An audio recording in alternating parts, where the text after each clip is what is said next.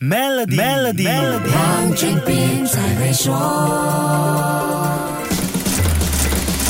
你好，我是黄俊斌。在社交媒体和网络产业还未出现之前，市场有这样一句话：如果想让一个人掉进烧钱的无底洞，甚至倾家荡产，那就怂恿他去搞媒体。纸媒搞不垮，那就搞电子媒体。我访问过的港台主流媒体前掌舵人也不约而同地说过这句话。可见，媒体业不管是在过去还是现在，都是一门不容易搞的行业。入门容易，出彩难啊！Ruben Murdoch 梅朵却是少有能把这个行业玩的出神入化的大神级人物，不熟悉他的人可能以为他是土生土长的美国人，才能立足美国，翻转媒体业，影响西方世界的政治局势。实际上，这位媒体大亨出生于澳洲墨尔本，他的媒体事业也是从澳洲开始，再走向美国，并覆盖全世界。梅多的父亲曾经是一位战地记者，在澳洲拥有四家报社。一九五二年，因为心脏病去世。在英国牛津大学深造的梅多赶回澳洲处理父亲的身后事，并接管了。四家报社，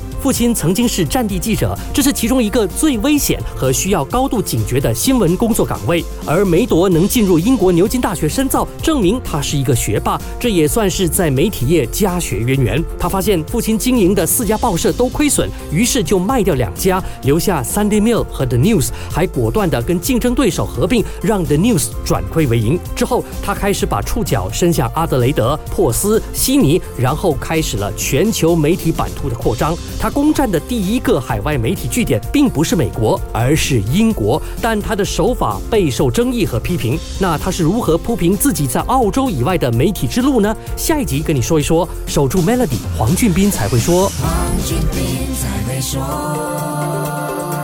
Maybank Premier 能为您提升财富增值潜力。欲获得更多奖励，请浏览 Maybank Premier Wealth.com/slash rewards，需符合条规。